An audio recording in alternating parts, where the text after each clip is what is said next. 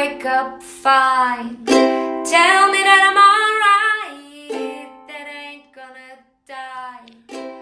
Einen wunderschönen guten Morgen oder wann auch immer du dir Zeit nimmst, all diesen neuen Podcast zu hören. Eine neue Folge habe ich heute wieder für dich vorbereitet mit einem ganz, ganz tollen Gast. Aber zuerst möchte ich dich fragen, spür mal in dich und frag dich mal, wie geht es dir? Gerade der November und auch der Dezember steht ja fürs Loslassen und in die Ruhe zu gehen. Und nach einem turbulenten Oktober, gerade der Brustkrebsmonat, ähm, wissen wir Frauen das ganz insbesondere, natürlich auch die Männer.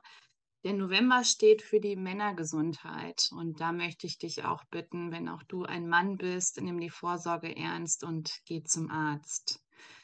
Aber jetzt zu meiner wundervollen ähm, Podcast-Interview-Partnerin, die hier sitzt. Und zwar habe ich die liebe Birgit mir eingeladen. Birgit und ich kennen uns schon länger und wir kennen uns über einen gemeinsamen Freund.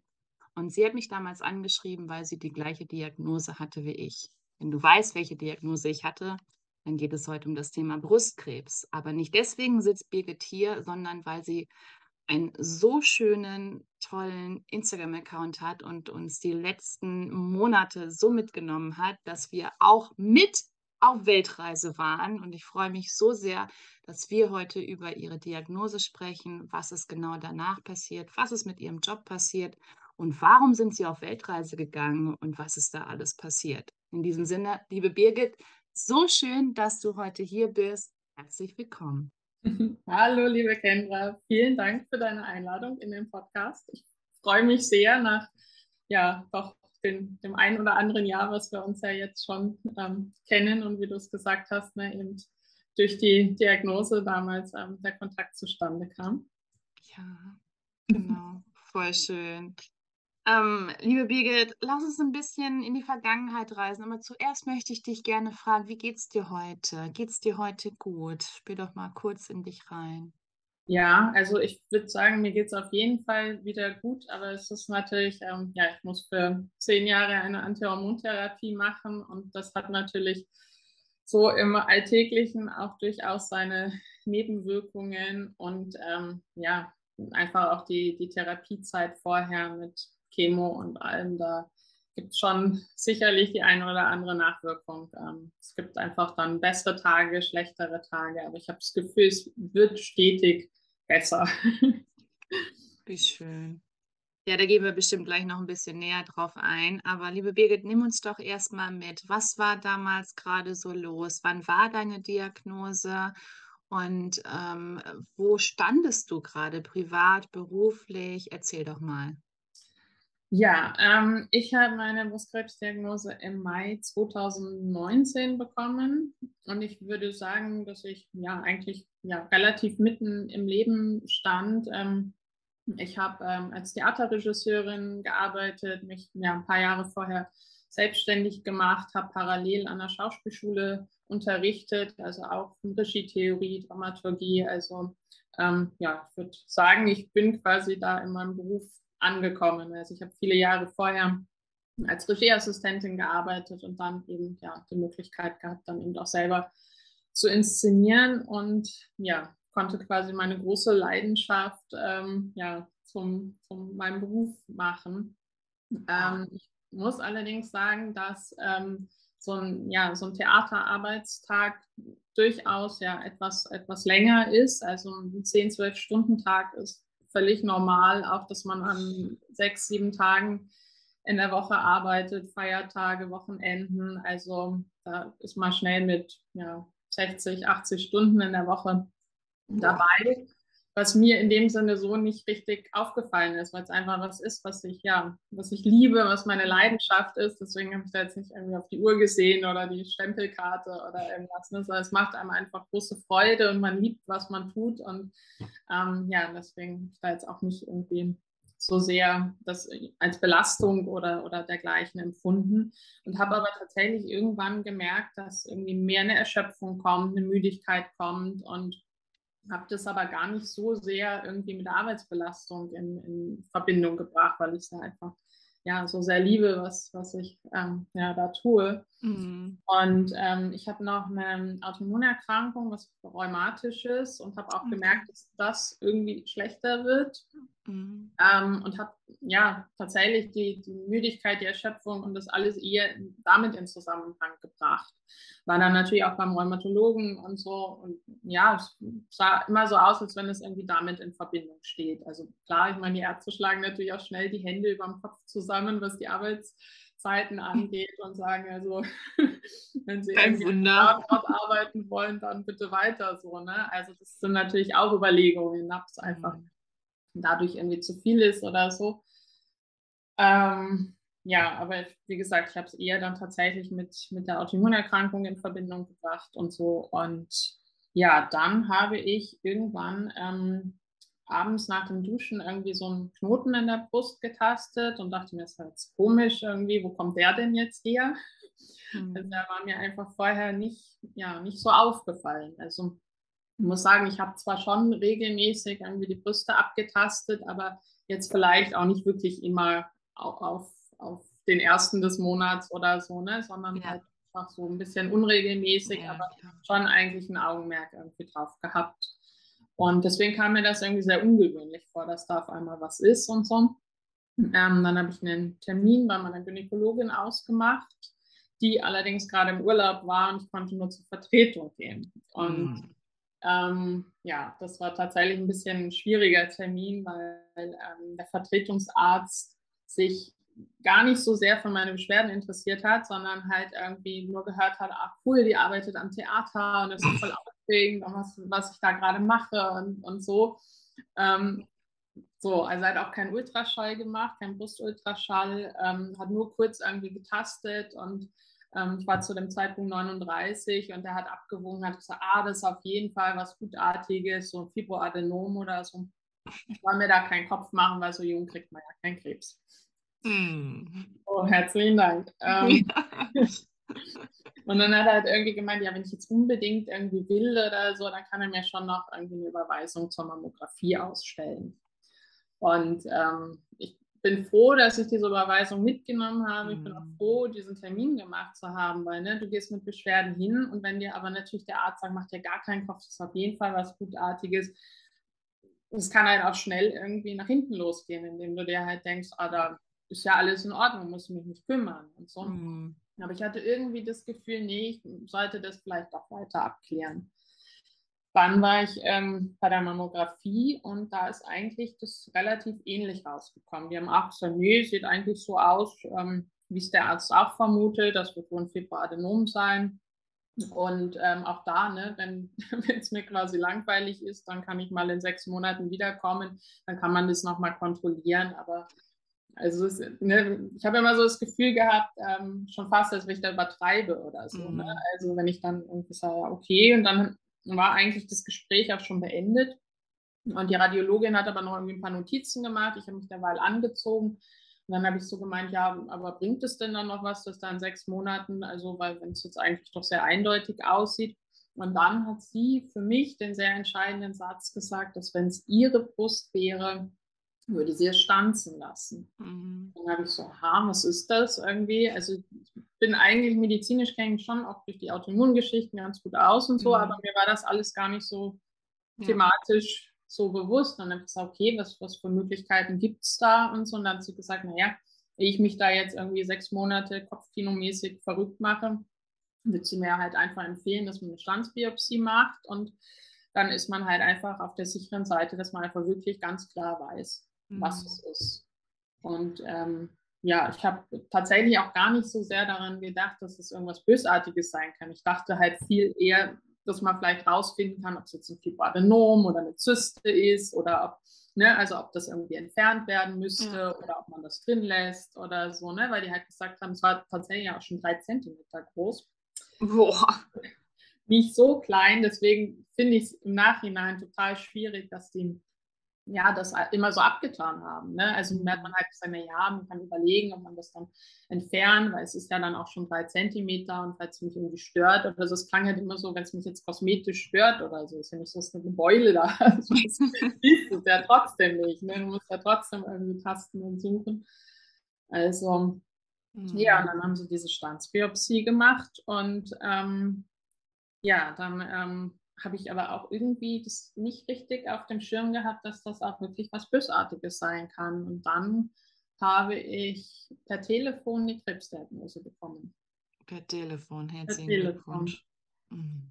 Und ähm, ich habe es auch gar nicht richtig umrissen, weil der Arzt, der mich angerufen hat, der Radiologe, ähm, so mit, also ich hatte so das Gefühl, er liest mir jetzt irgendwie ein medizinisches Wörterbuch vor, hat jetzt auch gar nicht gesagt, irgendwie hier, es tut mir leid, ich muss eine Krebsdiagnose überbringen, hat irgendwelche medizinischen Wörter irgendwie mir um die Ohren geschleudert. Mhm. Und irgendwann habe ich so gedacht, was erzählt er denn da? Weil dann fiel das Wort Mammakarzinom. Mhm. Ich sprach nie von Krebs oder Brustkrebs, sondern Mammakarzinom. Und dann dachte ich mir, Moment, Karzinom ist doch was Bösartiges. Genau. Und dann habe ich nachgefragt, habe ich gesagt, äh, Entschuldigung, überbringen Sie mir gerade eine Krebsdiagnose? Und dann hat er, ja, ja, das ist hier Mammakarzinom. Ich sage, also Krebs. So. Und er hat halt nie Krebs oder Brustkrebs gesagt und ich musste mir das da irgendwie so zusammenreimen.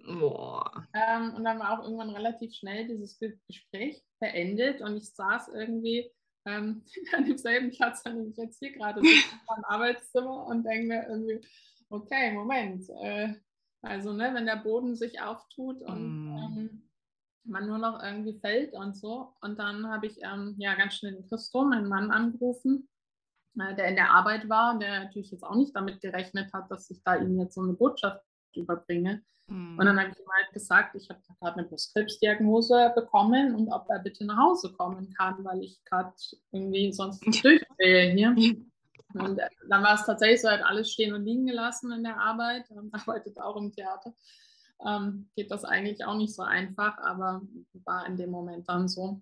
Mhm. Und dann ist er nach Hause gekommen und dann sind wir nochmal gemeinsam in dieser Radiologiepraxis und haben uns das nochmal im Detail wirklich erklären lassen von einem Radiologen, der dann noch da war und der dann auch ein bisschen, sagen wir mal, sympathischer, empathischer wurde, als, ja, als er so gesehen hat, wer ihm da gegenübersteht. Ähm, und er hat das dann nochmal alles ein bisschen erklärt, was da so bei rausgekommen ist. Und ähm, ich wusste ja auch gar nicht, was ich jetzt machen soll. Also ich war dann sehr froh, als der mir gesagt hat, da gibt es ein Brustzentrum und da soll ich mich halt melden und ähm, dann, ja, dann kann man da die weiteren ähm, Schritte besprechen.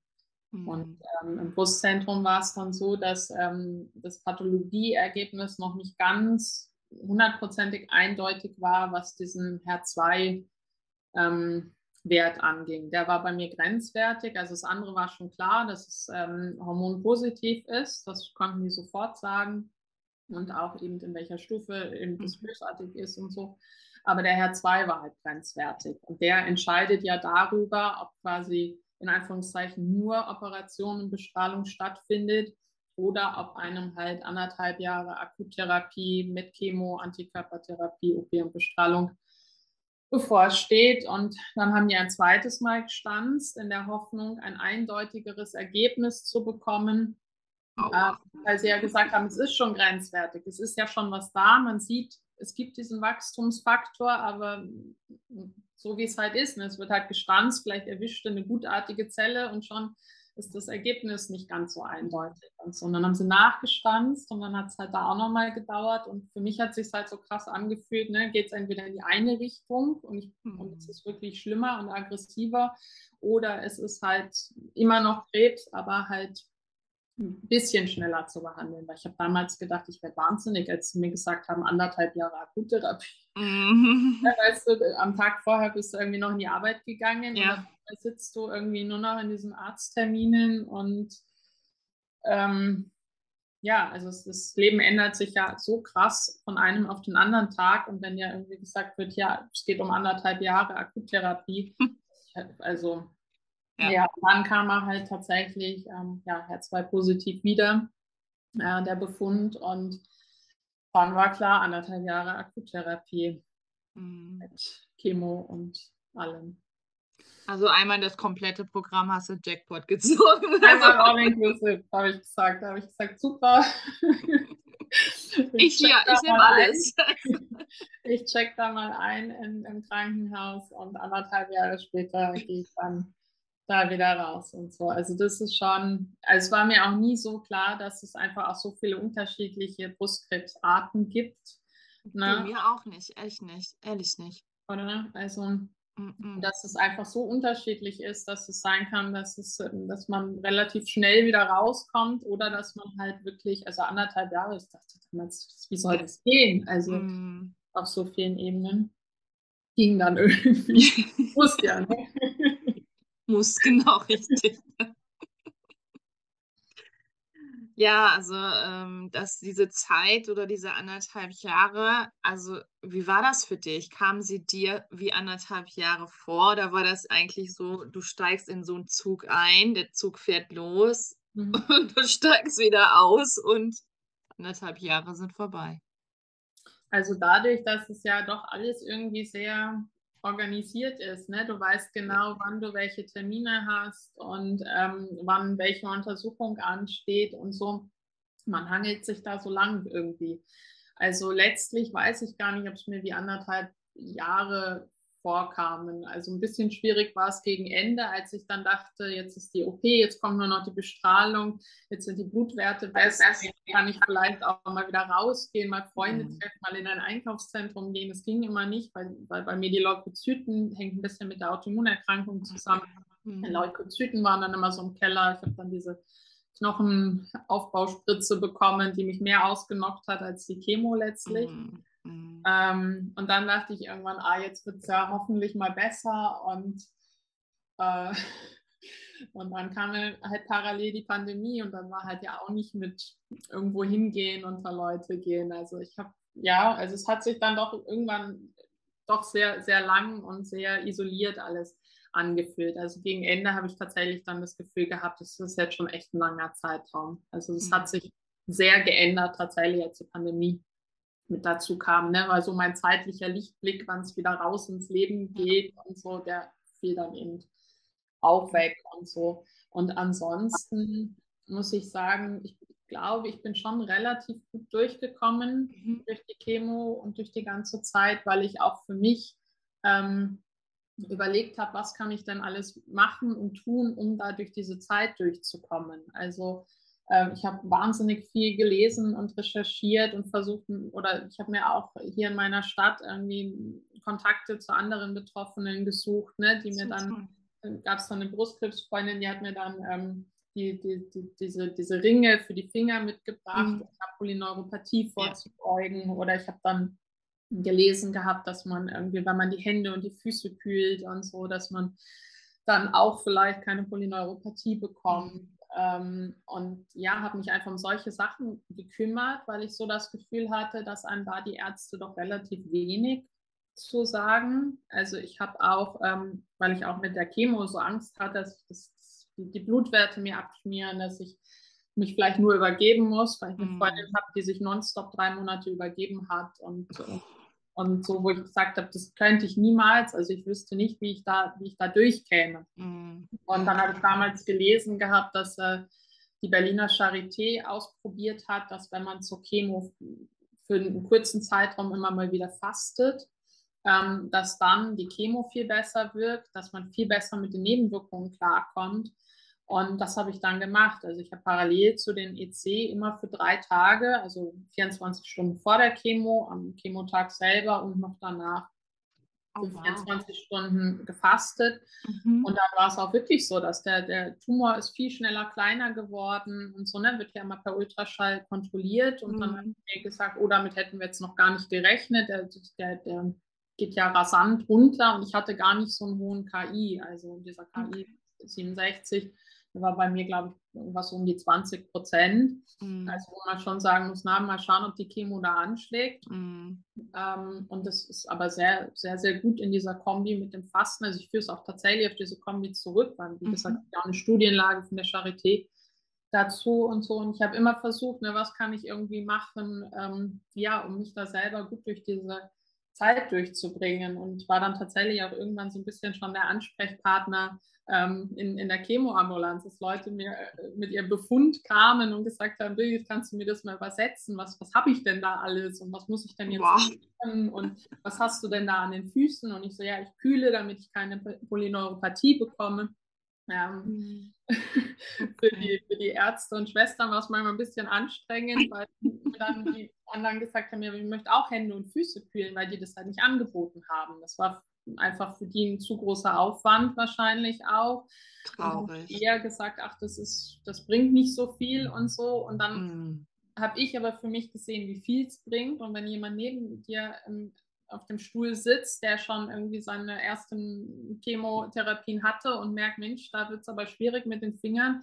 Und ich so hier fühle doch vielleicht auch mal Hände und Füße. Mm. Und so. Mm. Dann wurde ich irgendwann so Ansprechperson und ähm, ja, war schon irgendwann so, dass die Leute irgendwie gesagt haben, ja, vielleicht musst du irgendwie einen Ratgeber rausbringen oder ein Buch drüber schreiben. und dann war es so süß, weil dann hat mir tatsächlich eine, eine Freundin dann gesagt, ja, oder du musst irgendwie einen YouTube-Kanal machen. Und ich habe ja eigentlich ähm, durch die Theaterarbeit, habe ich ja auch nie auf der Bühne oder vor der Kamera oder irgendwas, sondern ne, für mich war immer hinter der Bühne, ähm, das, das, war so mein Arbeitsbereich. Ich dachte, ich kann da jetzt nicht irgendwie irgendwie mich vor die Kamera setzen oder irgendwelche YouTube-Videos aufnehmen.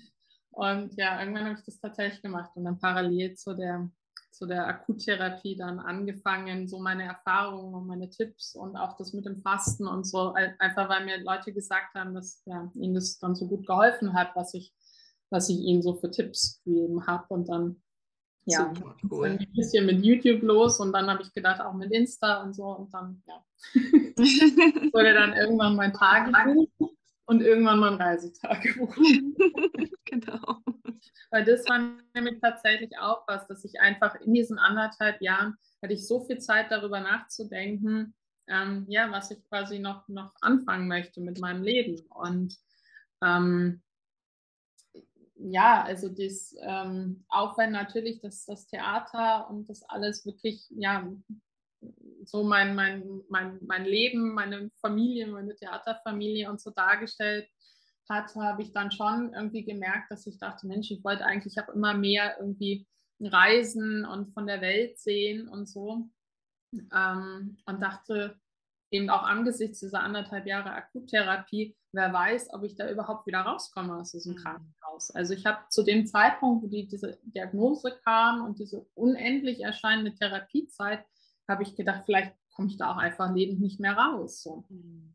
Und habe neben diesen ganzen körperlichen Tipps und Tricks, ne, mit Füße kühlen oder weiß ich nicht, Ananasscheibchen gefrorene für die Mundschleimhaut lutschen oder so, habe ich halt was gebraucht, was mich da auch irgendwie mental durchbringt mhm. durch diese Zeit. Also, dass ich einfach nicht das Gefühl habe, okay, das wird nimmer und, und so, das war's jetzt. So, so hat sich für mich angefühlt. Und deswegen habe ich gedacht, okay, wenn ich jetzt nur noch einen einzigen Wunsch frei hätte, also wenn jetzt die Fee vorbeikommen würde und fragen würde, so, was möchtest du denn noch erleben in deinem Leben? Und dann habe ich wirklich gedacht, das Reisen, die Welt ansehen. Das wollte ich immer machen.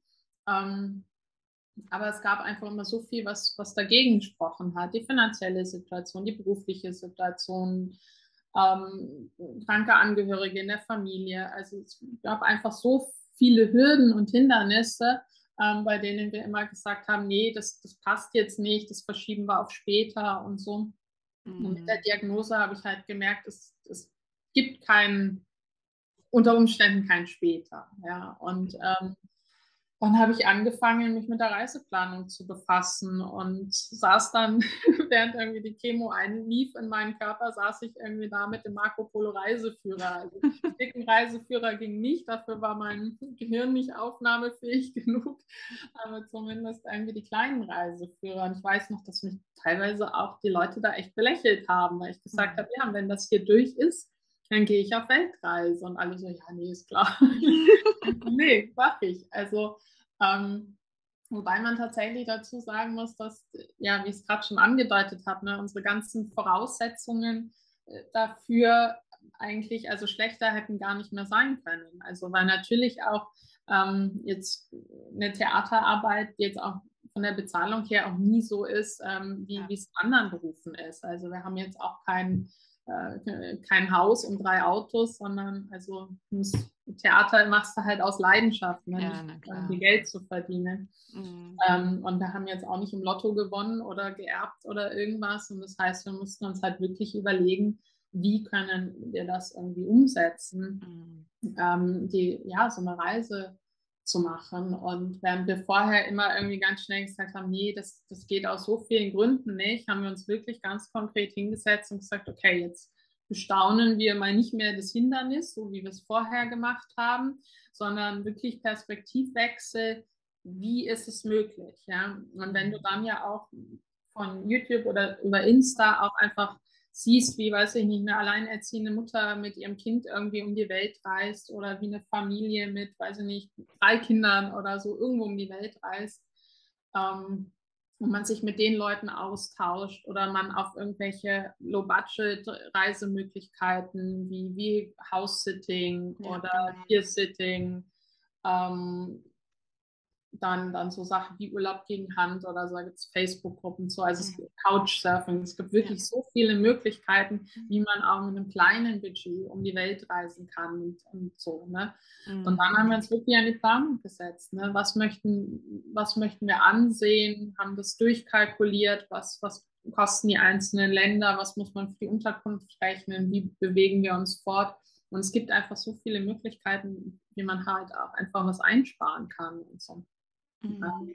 Es ist tatsächlich einfach auch eine, ja, eine größere Zeit mit einer, mit einer Vorplanung. Es ist nicht so, dass man sagt, oh, ich mache jetzt eine Weltreise und in zwei Wochen geht's los, ne? sondern mhm. wir haben zum Beispiel auch im Falle von, von Christo ähm, mit dem Arbeitgeber gesprochen, ob es da irgendeine Möglichkeit gibt, ein Jahr lang nicht da zu sein, ein Sabbatical zu machen. Das gab es vorher nicht. Das ist am Theater komplett unüblich. Äh, aber auch da, wir haben einfach lange Gespräche geführt. Es gab ganz viel Support und Unterstützung auch von den Kollegen, die gesagt haben, wir schaffen das, wir können das mit abfangen und so. Oh, wow. ähm, und so sind halt diese Sachen einfach über die Zeit gewachsen. Mhm. Und ich merke das ganz oft, dass mir Leute irgendwie sagen, ja, ich könnte das nicht machen aus den und den Gründen. Und da sage ich, ja, so war es bei mir früher auch. Ich habe auch die Gründe aufgezählt, warum es nicht geht. Mhm. Und irgendwann haben wir einfach die Perspektive gewechselt und geguckt, wie können wir es realisieren und so. Also es ist tatsächlich auch ganz viel, dass wir da ähm, ja an, an unserer Gedankenwelt, an unserem Mindset da auch einfach wirklich gearbeitet haben, ja, wie, wie man die Sachen lösen kann. Und man darf ja nicht vergessen, es war noch, ähm, ja, wir sind im Ende August, Anfang September letzten Jahres, also noch ja, mitten in der Pandemie quasi gestartet. Also man konnte in ganz viele Länder gar nicht einreisen und also ja. Aber trotzdem habt ihr es gemacht und wir haben uns mitgenommen auf Instagram und ähm, Wahnsinn. So, so schön, so wertvoll und so wichtig aber auch. Also seinen Träumen auch zu folgen. Und auch wenn man am Anfang erst belächelt wird und so nach dem Motto, du in der Chemotherapie sitzt und ähm, da andere Damen sitzen oder Menschen sitzen, die denken, ja, ja klar, Weltreise mm, ist logisch. und ihr dann trotzdem mitten in der Pandemie gesagt habt, so, und jetzt geht's auf Weltreise. also das finde ich äh, so cool und ich glaube, dass es vielen gar nicht so bewusst ist, ähm, dass es so viele Möglichkeiten gibt, die du eben auch aufgezählt hast. Also das finde ich ähm, ganz, ganz wertvoll, dass du auch darüber sprichst und äh, dass du auch gesagt hast, auch mit einem kleinen Budget ähm, kann man eben so eine Weltreise machen. Magst du uns mal so ein bisschen mitnehmen, ähm, so im Schnelldurchlauf, äh, was so die schönsten Ziele waren oder wo du, ähm, ja, so, ja, wie soll ich das sagen, so dachtest, so jetzt bin ich angekommen, jetzt ist alles wieder in Ordnung, jetzt geht es mir wieder richtig gut und ähm, in deine Magic Moments? Meine Magic Moments. Ich muss tatsächlich sagen, das glaubt mir immer keiner, weil ich tatsächlich öfter gefragt werde, was war denn irgendwie so das schönste Reiseziel oder so. Ähm, dadurch, dass wir sehr unterschiedliche Länder bereist haben. Also wir waren in, in vielleicht muss ich auch tatsächlich sagen, in welchen Ländern wir waren. Genau, ja. Mit der ähm, Dominikanischen Republik gestartet, ähm, was vorher gar nicht geplant war, aber es war unsere einzige Möglichkeit, nach Amerika reinzukommen, weil zu dem Zeitpunkt noch ein ein, ein Travel-Ban war. Man durfte aus ganz vielen Ländern nach Amerika einreisen, aber nicht aus dem Schengen-Raum, was tatsächlich mhm. eher politisch motiviert war, ne, weil du kannst ja aus ganz vielen anderen Ländern kommen, aber eben nicht aus Europa. Und dann haben wir halt ja eine kleine Kurve über die Dominikanische Republik gemacht. waren dann in Amerika, auf Hawaii, ähm, in Mexiko und Costa Rica. Dann gab es einen kurzen Zwischenstopp in der Weihnachtszeit in Deutschland. Nochmal kurz irgendwie die Family sehen und gucken, dass da alles halbwegs rund läuft.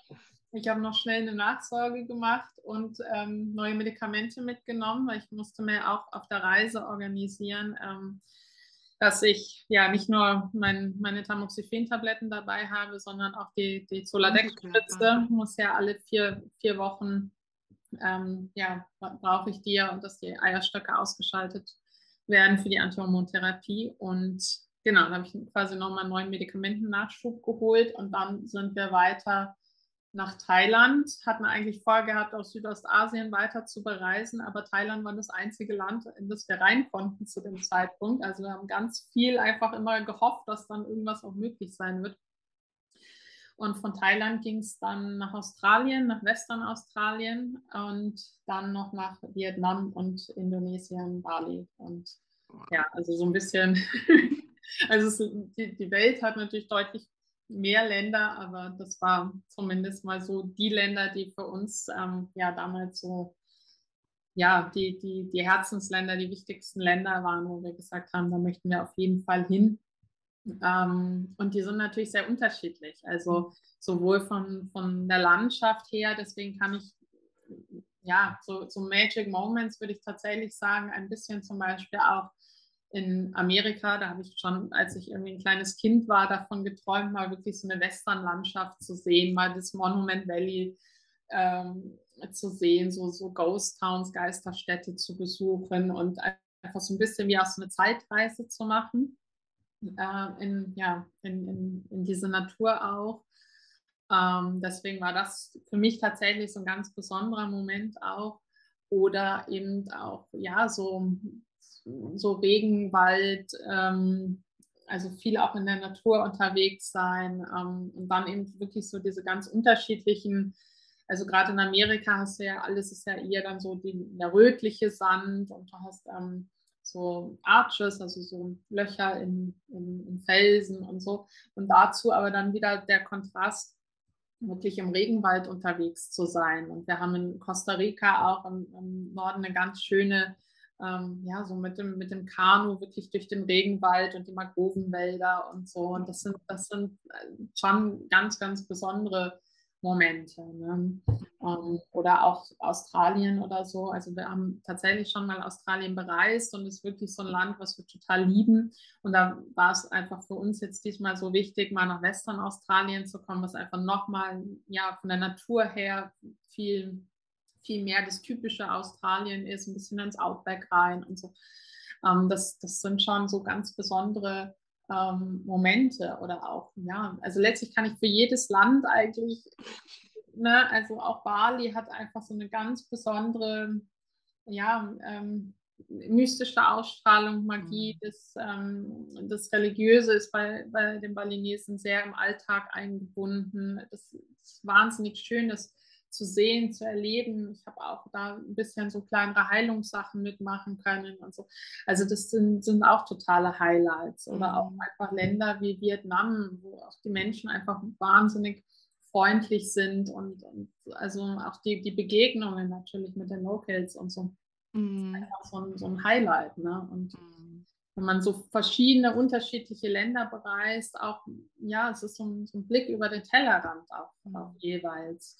Und für mich, was auch, glaube ich, ein großes Highlight einfach ist, dass ich auch so mit jedem Reisetag gesehen habe, dass das, was ich mir vorher in der Theorie überlegt habe, was ich machen werde, ähm, was ich mir quasi manifestiert habe, dass das auch wirklich alles so eingetreten ist. Also ich habe mir vorher wirklich immer vorgestellt, wie das sein wird, wenn ich im Monument Valley irgendwie stehe, wie ich die Campertür aufmache und da auf die Felsformationen gucke. Und dann einfach dieser Moment, wenn du da stehst und die Campertür aufmachst und auf diese Felsen guckst. Ja? Und du weißt einfach, das, das, hast du jetzt geschafft. Also du hast das organisiert, du bist gesund genug, das, das erleben zu dürfen. Also das ist, also hätte da wirklich jeden Tag losheulen können. Also habe ich teilweise auch. Also weil es einfach dann so berührend ist, das, ja, das zu erleben und gleichzeitig auch zu merken, wie gut mir das tut. Mhm. Also ich weiß noch, dass damals, ich habe dann später auch die Gynäkologin gewechselt in einer anderen Praxis und meine Gynäkologin hat gesagt, das ist, sie findet das so toll, dass ich das mache, ähm, weil, weil mir das ganz viel wieder zurückgeben ja, wird. Und, genau. und das stimmt auch. Also ich habe durch die Diagnose so ein Urvertrauen verloren mhm. in meinen Körper, in die Welt, in alles. Und durch das Reisen ist es mir aber äh, ist es wieder zurückgekommen. Mit jedem Tag, den ich unterwegs war, habe ich gesehen, ich kann, kann Lösungen für Probleme finden. Ich, ich kriege Kräfte mobilisiert, um das anzusehen, weil der Wunsch so groß ist, das zu erleben. Und ähm, ja, und gleichzeitig erweitert man seinen Horizont und sieht so viele wunderschöne Orte. Also es, ja, es hat mir so viel zurückgegeben. Also und ich bin, bin kein mutiger Mensch. Also ähm, ganz oft höre ich auch irgendwie, wo, woher nimmst du den Mut und so. Und ich sage, nee, ich bin der totale Angsthase eigentlich. Ich bin jemand, der sich um ganz viele Sachen Sorgen macht, einen Kopf macht.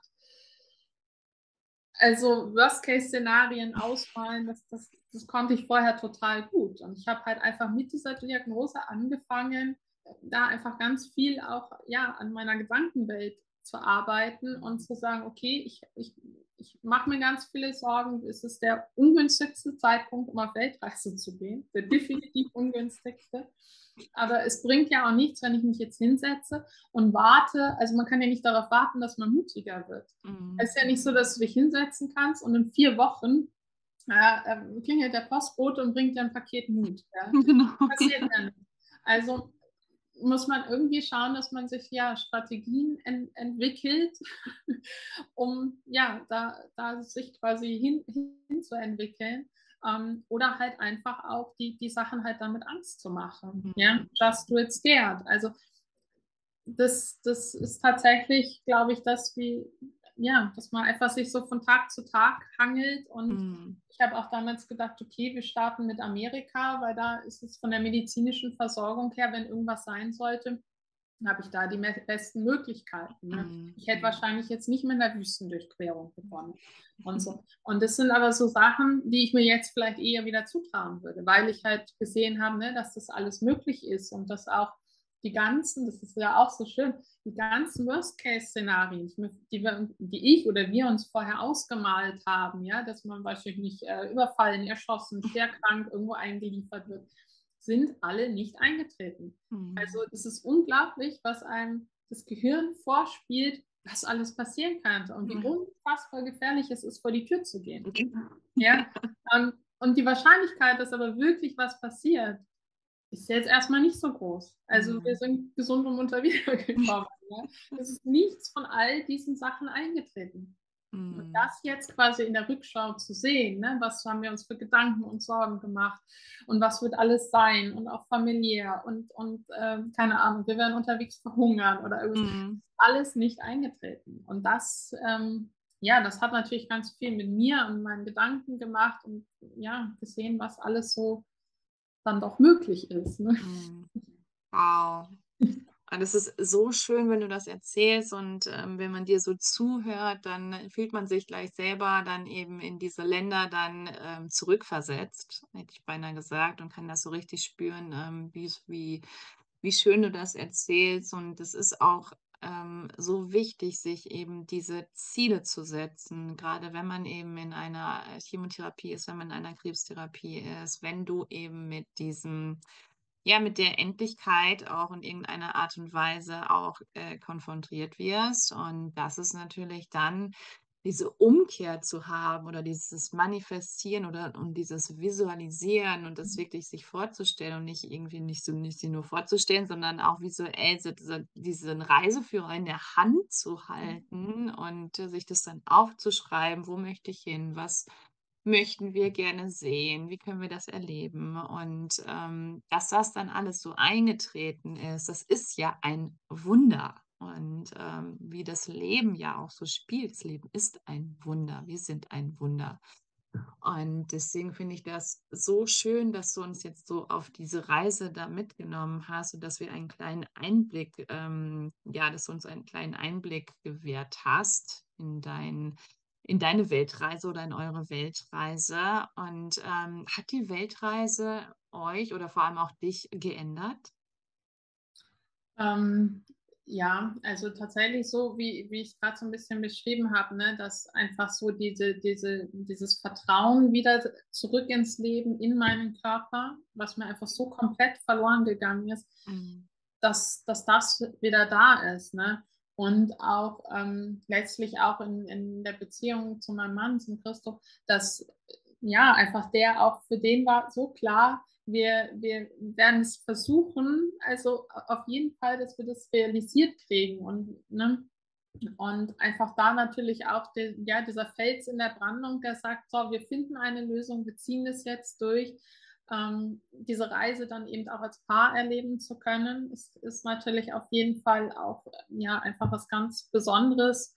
Mhm. Für mich ist auch so, dass einfach so der Blick auf, ja, auf die Welt, also ich bin mit noch mal mehr Dankbarkeit für, für wirklich die kleinsten Sachen. Und ja, ich weiß einfach mittlerweile, also ich bin sehr, sehr stolz darauf, von der ganzen Organisation und wie das alles so abgelaufen ist, dass wir es wirklich hinbekommen haben. Mhm. so, ne? Ja, einfach durchaus auch viele gesagt haben, ja, nee, ist klar, in der Pandemie auf Weltreisen. Ne? Ähm, also das zu sehen, dass, ja, dass man das ähm, dass man das wirklich alles schaffen kann und wie viel man einfach auch durch, durch das mentale Arbeiten schaffen kann. Also ich habe mir wirklich, ich habe es ja vorhin mal beschrieben, ich war vorher eher jemand, der, der ja eher negativer gedacht mhm. hat, der mhm. schneller sich Sorgen gemacht hat, Worst-Case-Szenarien ausgemalt hat. Und dann habe ich mir irgendwie gedacht, okay, wie schaffen das die Leute, die die einfach ja ihr Wunschleben leben, was machen die denn anders? Ja, mhm. und habe mir da versucht, ganz viel abzugucken und, und, wirklich dieses auch dieses Visualisieren und das ähm, ja, dass ich mir wirklich vorgestellt habe, wie, wie sehen diese Orte aus, wie fühle ich mich dort und so. Also da würde ich schon sagen, dass da eine große, große ja, mentale Entwicklung bei mir dadurch auch passiert ist. Ähm, ja, einfach die, ja, diese, die ganze Zuversicht und körperlich zu sehen, was, was, was, wieder, was wieder möglich ist und so. Und ähm,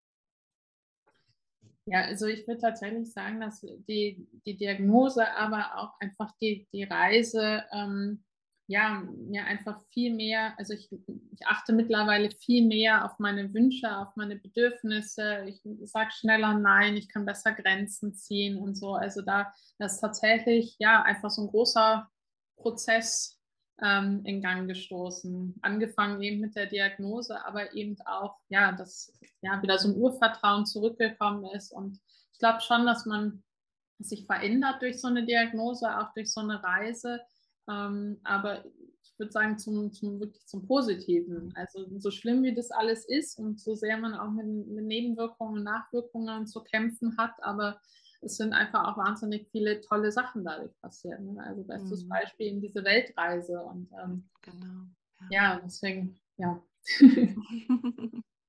Ja, eben, das ist ja auch, ähm, wenn du jetzt nicht diese Diagnose bekommen hättest, dann wärt ihr wahrscheinlich ja gar nicht auf Weltreise gegangen. Richtig, ja. oder? Ja, dann hätten wir es wahrscheinlich einfach weiter vor uns hergeschoben. Ne? Man denkt halt immer, man hat irgendwie 200 Jahre zur Verfügung ne? und es kann nichts passieren. Also man weiß es auf irgendeiner abstrakten Ebene, dass es vielleicht nicht so ist und dass man auch jederzeit irgendwie vom Bus überfahren werden kann. Mhm. Aber so lebt man halt nicht. Also natürlich mhm. kann man auch nicht jeden Tag so leben, als wenn es der letzte wäre. dann ist es ganz schnell der letzte. Aber, aber ja, einfach sich das bewusst zu machen, dass ähm, ja, den Fokus auf das Hier und Jetzt zu legen und wie wichtig es einfach ist, seine Träume zu leben, weil unter Umständen kommt was und dann ist es halt nicht mehr möglich. Mhm. Ich habe schon ja früher immer gesagt, dass man bereut mehr, was man nicht getan hat, als was man getan hat. Und das ist, das geht mir nach wie vor so. Also mhm. lieber mit Angst und so irgendwas starten oder scheitern oder irgendwas, aber Hauptsache man fängt an. Also dieses mhm. Anfangen finde ich einfach so wichtig.